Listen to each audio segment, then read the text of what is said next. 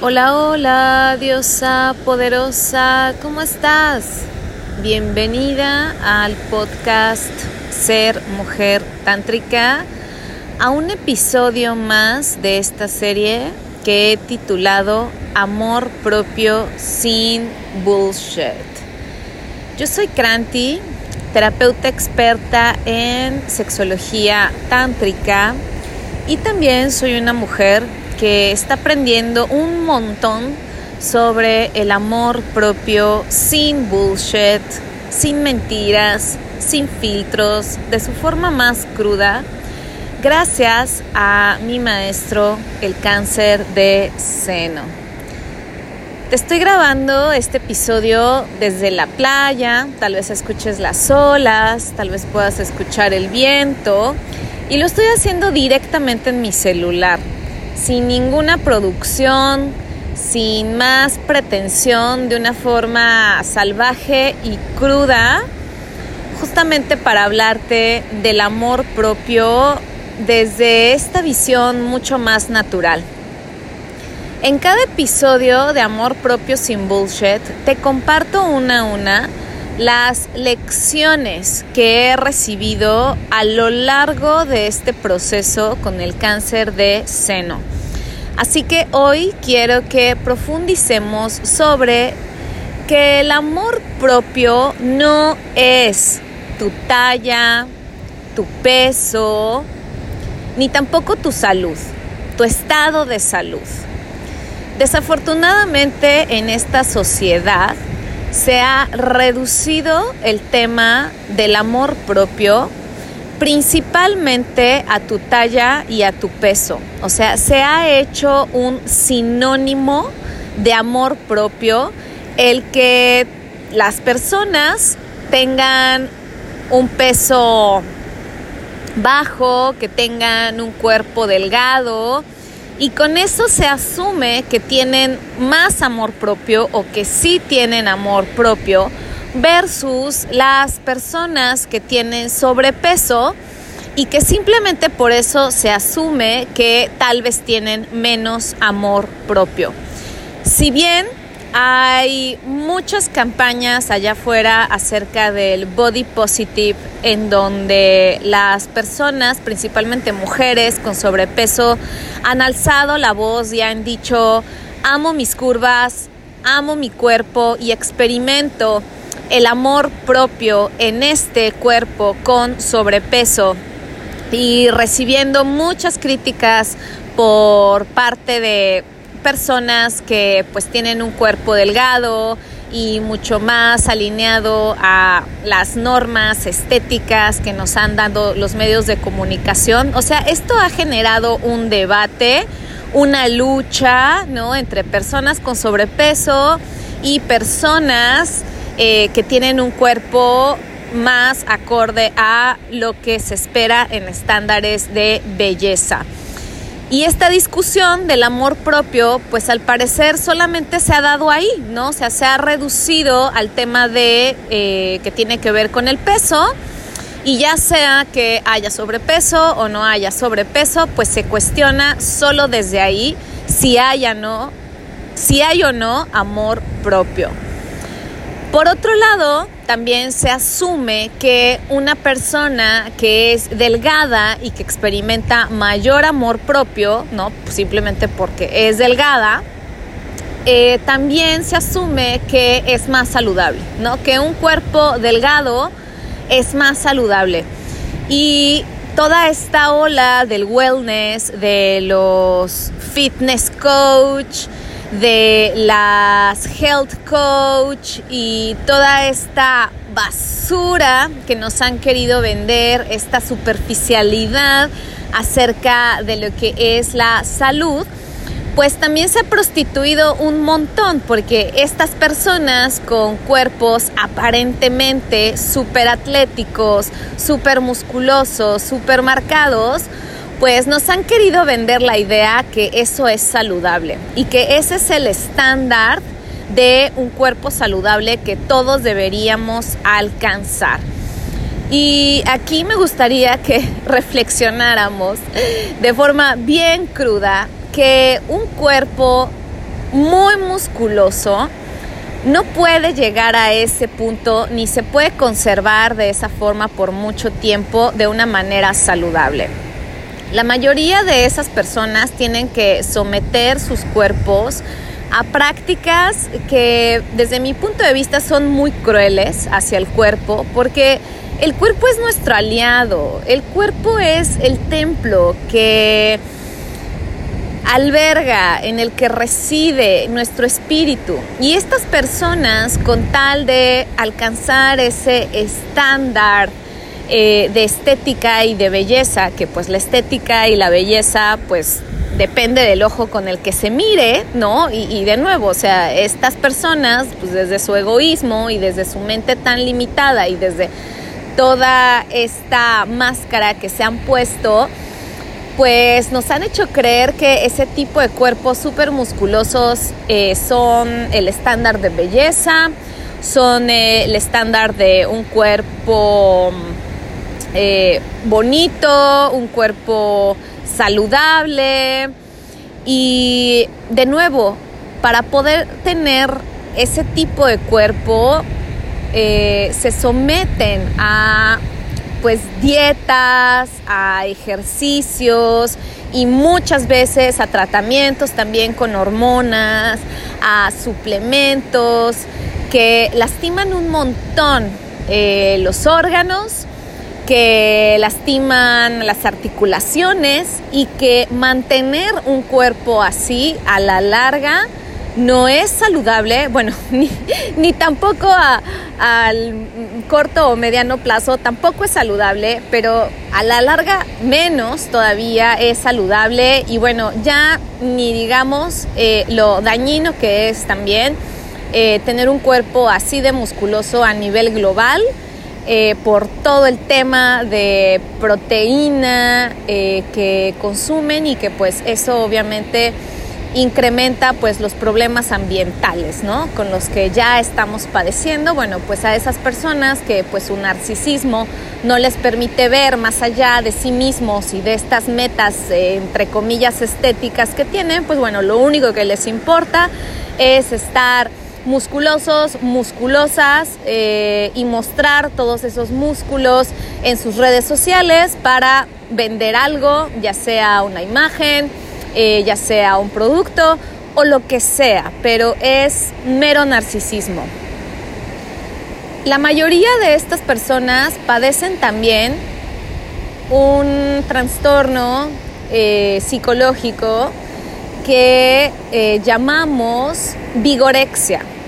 La vigorexia es este trastorno de poder percibir nuestro cuerpo de una forma real, de una forma objetiva. Y en el caso de ellos, no pueden observar su cuerpo que ya está lo suficientemente musculoso y grande. O sea, ellas, ellos quieren más, quieren más músculos, quieren estar más marcados y no es suficiente. Y están dispuestas, dispuestos absolutamente todo con llegar a ese estándar que al final es inalcanzable, porque alguien que tiene vigorexia nunca va a llegar a ese objetivo y a ese peso de musculatura ideal, a ese índice bajísimo de grasa corporal. Así que una persona así de musculosa, así de grande y así de obsesionada con su cuerpo está igual de eh, lastimada y luchando contra su propio cuerpo como una persona con anorexia, como una persona con bulimia, porque son trastornos de percepción del cuerpo, o sea, no se están observando. En realidad lo único que están observando es eh, todo eso que les hace falta, todo eso que no tienen. La palabra fitness en su raíz más cruda y en su traducción literal quiere decir saludable, pero esta ola del fake wellness, y de pues esta idea errónea que nos están queriendo vender acerca de la salud, que también, o sea, solamente se reduce a un cuerpo delgado, a un cuerpo musculoso, a matarse en el gimnasio. Eh, se reduce obviamente también únicamente al término de salud física, entre comillas, ¿no? No se toma en cuenta la salud mental, la salud emocional, no hay una visión de una salud integral.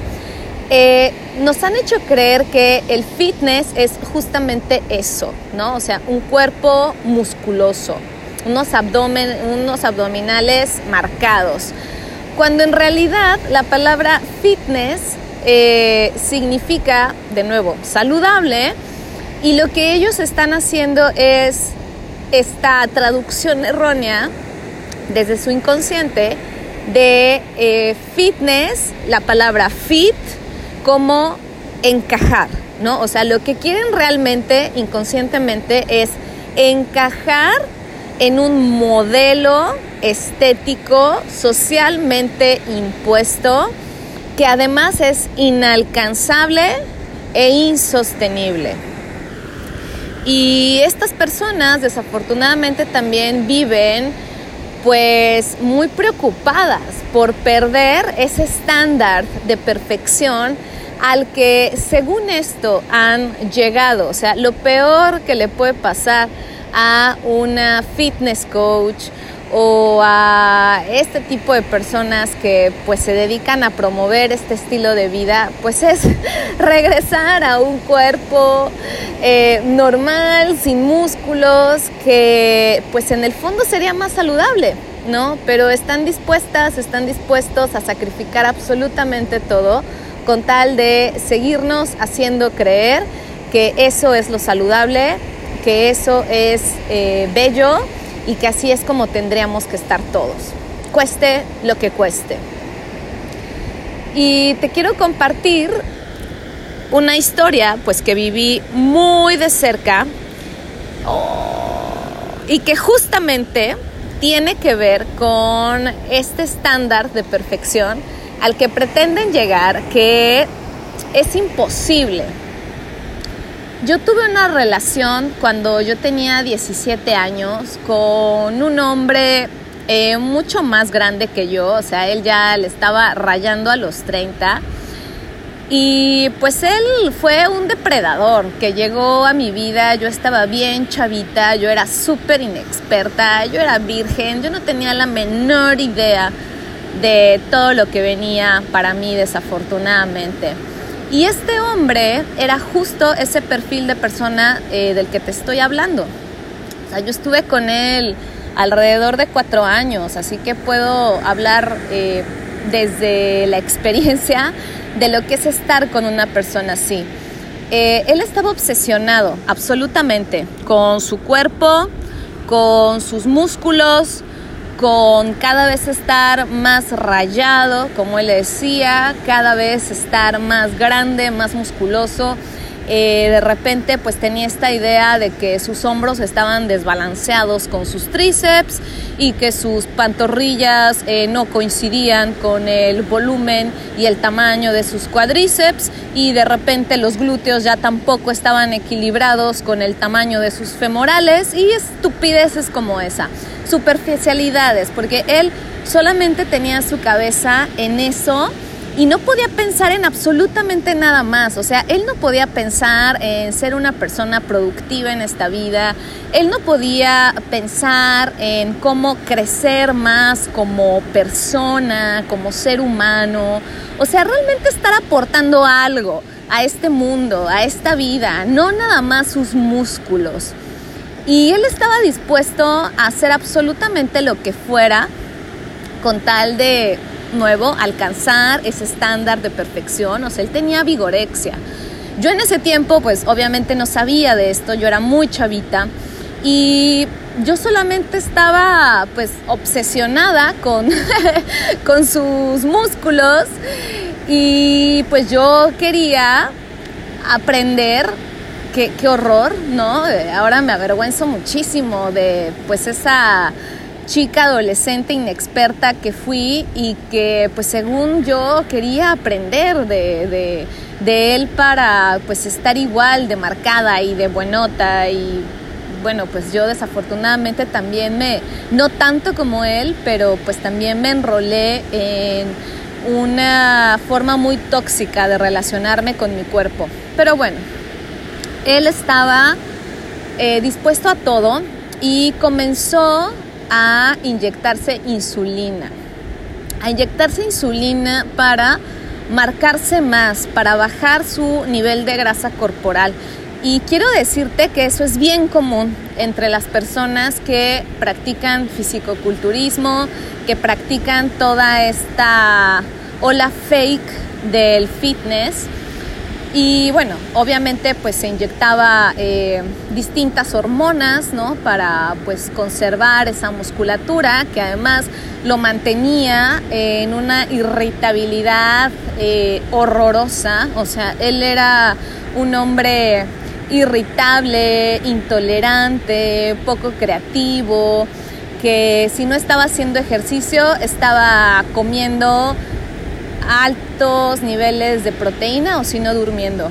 O sea, eso era lo único que él hacía en esta vida. Eh, y desafortunadamente por estarse inyectando insulina cuando no era diabético y cuando su cuerpo no lo necesitaba y cuando su cuerpo no lo recibía adecuadamente, pues lo que sucedió es que al pobre le dio un coma diabético y terminó en el hospital. Terminó internado, por varios días y después de eso la verdad es que no quedó nada bien. O sea, su hígado quedó muy dañado, eh, su cuerpo quedó muy muy dañado y él desafortunadamente pues no pudo salir adelante, no pudo salir adelante en esta falsa percepción que tenía de sí mismo, eh, su estado de salud pues obviamente cada vez iba decayendo más. Y afortunadamente, eh, pues yo ya no estoy con él, afortunadamente logré salir de esa relación tóxica. Y además de que logré salir de esa relación tóxica, logré salir de esos patrones tóxicos de ser violenta y juiciosa con mi cuerpo y que no tuviera yo respeto de él o que tuviera esta visión integral de, de ser saludable, ¿no? Que no todo, afortunadamente me di cuenta que no todo en esta vida son los músculos, que no todo en esta vida es tener el abdomen marcado. Y pues le doy muchas gracias a la vida, a mi sabiduría interna que pude salir de todo eso porque de verdad que fue súper nocivo y súper tóxico. Así que no nos vayamos con la finta, de que un cuerpo delgado y musculoso tiene que ver con el amor propio o con la salud. Ahora, me gustaría también eh, abordar el tema eh, un poquito más acerca de la salud, o sea que amor propio es estar saludable.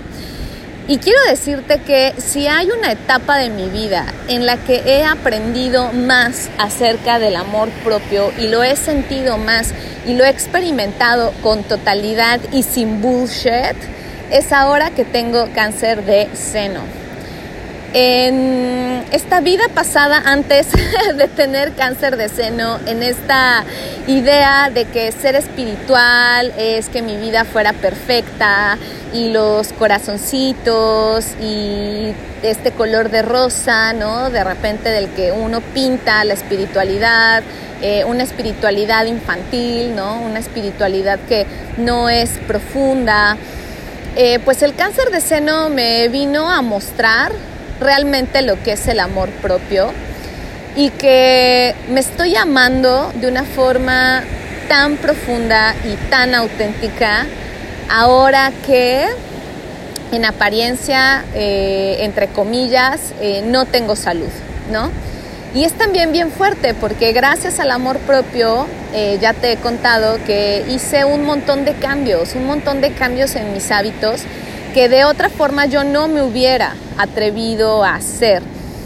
Así que esta cuestión de enfermedad fue lo que en realidad me conectó de una forma mucho más profunda con el amor propio y muchas personas que tal vez están viviendo algo eh, similar con respecto a su estado de salud, podrían eh, darme la razón en cuanto a que algo de salud puede ser determinante para amarse más, para amarse más profundo. Así que yo te invito, Diosa, a que si estás cruzando por una cuestión de salud, puede ser una oportunidad para ir todavía más profundo en esos cambios que quieres hacer y poder amarte de una forma más auténtica y más profunda. Quitarnos esta idea y este prejuicio de que amor propio es estar saludable. Muchas veces, gracias a una enfermedad, es como realmente podemos experimentar el amor propio. Así que por eso digo que amor propio no tiene nada que ver con el peso, con la talla, ni con tu estado de salud.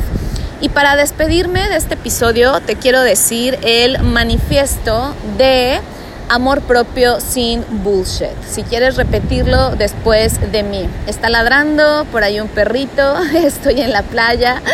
Eh, pero bueno, vamos a, a continuar con este gran cierre, con este manifiesto de amor propio sin bullshit. Y dice así, prometo amarme, honrarme, respetarme y serme fiel en lo próspero y en lo adverso, en la salud y en la enfermedad, cuando esté delgada o cuando esté gorda, cuando me sienta exitosa o cuando me sienta una fracasada, cuando todos me amen y me aplaudan o cuando todos me rechacen. Prometo amarme incondicionalmente por el resto de mi vida. Amén. Digamos amén, diosa poderosa, y te dejo este manifiesto, guárdalo en tu corazón y repítelo cada vez que necesites recordar estas palabras, recordar esta verdad de lo que es realmente amor propio sin bullshit. Gracias por estar aquí en un episodio más de esta serie de amor propio sin bullshit. Gracias por estar aquí en este podcast Ser Mujer Tántrica. Yo soy Kranti, gracias por escucharme y nos vemos, nos escuchamos una próxima vez.